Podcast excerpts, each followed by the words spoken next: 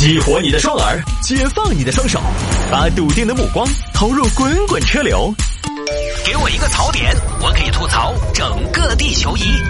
微言大义，换种方式纵横网络江湖。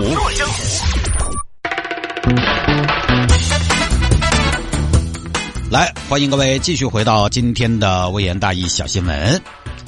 哎，这抖音直播上了一百人了，嘿，不错啊！我已经掌握了流量密码，太棒了，太棒了！有听众在直播间给我留言：“探哥，你已经凉了。”看着直播间的人数呢，确实就是热不起来，你就觉得。但是我们的直播间挺热的，我现在也穿了短袖 T 恤。如果你也想看的话呢，也可以去抖音搜索谢探的账号，啊，这会儿正在生化同步版的微言大义。但是呢，这个建议大家你不一定非得进去，反正这个我就提这么一嘴，因为这个事儿呢有利有弊。坦白说。在抖音直播呢，有一个好就是大家可以看到人，但是也有一个不好，因为广播电台呢这么多年吃的是一个什么红利？恰好就是看不到人的红利。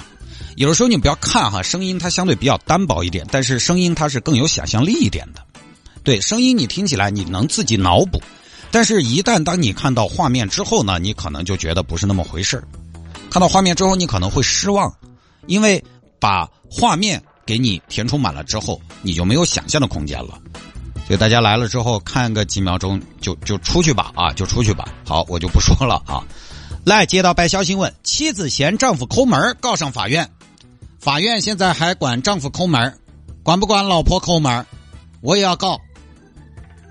就这么硬气啊！这个事情发生在河南郑州，河南啊邓州邓州邓州一个李女士结婚之后呢，一直是丈夫在家管钱。在家管钱，丈夫呢平时比较抠。老公开下空调嘛，开空调。你那天哪儿去学的这些腐朽的思想？今天外头好多度，你要开空调。今天最高温度四十度啊，四十度，四十度就要开空调啊，四十度。夏天四十度嘛，很合适嘛。我甚至在屋头坐到四十度，你不要说，我还觉得有点冷。那以前没得空调，那么过的？不开。老公，今天是我过生。出去吃个饭嘛？出去吃饭，你想啥子？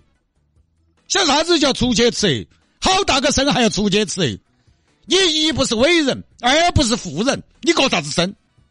好大个面子要过生？伟人生下来那是叫诞辰，普通人生下来那就是普通的一天，普通的一天嘛，星期三。我我只不过是想过生，出去吃一碗长寿面。长寿面，屋头有面，你要吃啥子面？屋头干面、水面、挂面、牛肉面、猪肝面、豌杂面都有。那豌杂面嘛，是不是？呃，豌杂面嘛，双倍酱料，八道牙牙还不够你吃住。你要专吃长寿面，吃了长寿面就长寿了。那还不是该死求朝天，不该死嘛活千年。老公，你真的好狠啊！我不是狠，那屋头到处都要用钱，自律才能自由，晓得不？你以为我一天想管钱？我还不是我手头我这事情麻烦的很。你问我想管钱，不给不出去吃，就在屋头吃。老公，这过年我想买件新衣服，买新衣服，你又买新衣服。我记得九八年那年春节你才买了件袄子的嘛，你又要买新衣服，才穿了好久又要买，那不是过年吗？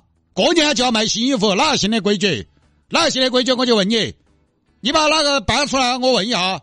没得那么怪，那有钱过年那才是过年，没得钱那过年那就是过坎，晓得不？有一天不晓得在外头去比吃比穿的硬是腐朽的东西。我还你一天硬是六十多岁人了，哪么学会比吃比穿了哇？那六十多岁人哪么开始信仰消费主义了？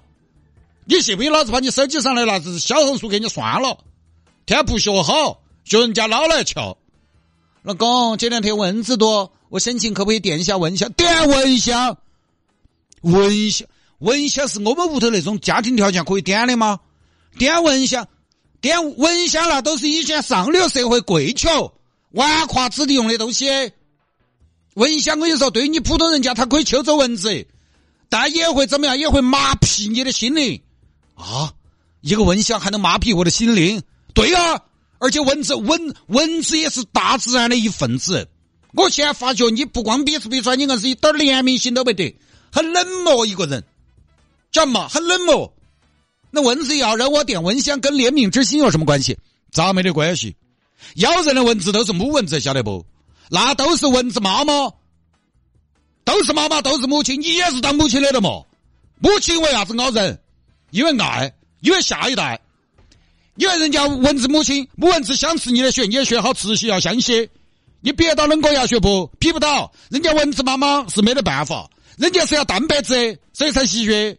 每一只吸血蚊子妈妈的背后，那都是一场关于母爱的大冒险。而公蚊子相对来讲也游手好闲，它只吃素。还说你这么吸血，对不对？那公蚊子还说：“哎，你那么吸血，对不对？有点不太安全，对不对？有点影响人家睡眠。”就这种付出，让我都特别动容。听到这个故事，晓得了母蚊子的动机，你还愿不愿意点蚊香？他只不过是个爱自己娃娃的妈妈，你求的不光是蚊子，是一种对母爱的亵渎。你要点蚊香，那高人真的好抠啊！我抠，我不抠。你看你两个娃娃，你两个娃娃多得行。儿子净身出户，女儿家徒四壁，我不抠。那这个家哪么弄得起走？我不抠。我身体一点也不好。那我这边我平时也要买药吃啊，我吃那个降压药，每个月都要钱。降压药，降压药，吃那么多咋子？你是个药渣吗？那血压有时候高得好，那证明你心情好。降压的办法有很多，花钱不一定适合。那医生说要吃那么多呀，按剂量啊。医生说，医生说。医生为啥子喊你多吃？他巴不得你多吃，医生不赚你钱，说少吃少吃点油。我看你那个一天一次的啊，就应该降下来。下个月起，我跟你说，我给你安排一下。听我的，分单双号吃药，单号一颗，双号两颗。那个中然天气红色预警的时候就不吃。跟这个有什么关系啊，老公？那你一年下来你都不给我钱，我怎么弄啊？咱家不是还有门面吗？你说咱家，哎，你要是扣咱家困难也就算了，不是还有门面吗？门面租出去一年不是还有几万块钱吗？这个门面你根本想都不要想，门面是门面，那是我们两个以后的棺材板板。那即便说不是嘛，你一儿一女你不留点家产给他们留，我们也不能太抠啊，我们也不能抠啊。那没有留就不留啊，儿孙自有儿孙福嘛。你一个当妈的，你咋能说出这种背时话啊？儿孙自有儿孙福，你两个娃儿离了，我们那确实只有哭。儿孙自有儿孙福，哪跟你说的？你早点说儿孙自有儿孙福，老子年轻的时候就该潇洒点嘛！你现在跟我说那些门面，我有时候这个事情你不要想。那我没有说要把门面卖了，是租金你可以给我一点嘛？我懒得跟你两个说，哎呀，没得。后来呢，妻子受不了了，直接把丈夫告上了法庭。李菊花诉张大爷太抠门一案，现在开庭审理。首先，请原告陈述。我我这一把鼻涕一把泪的，我太抠了，这人。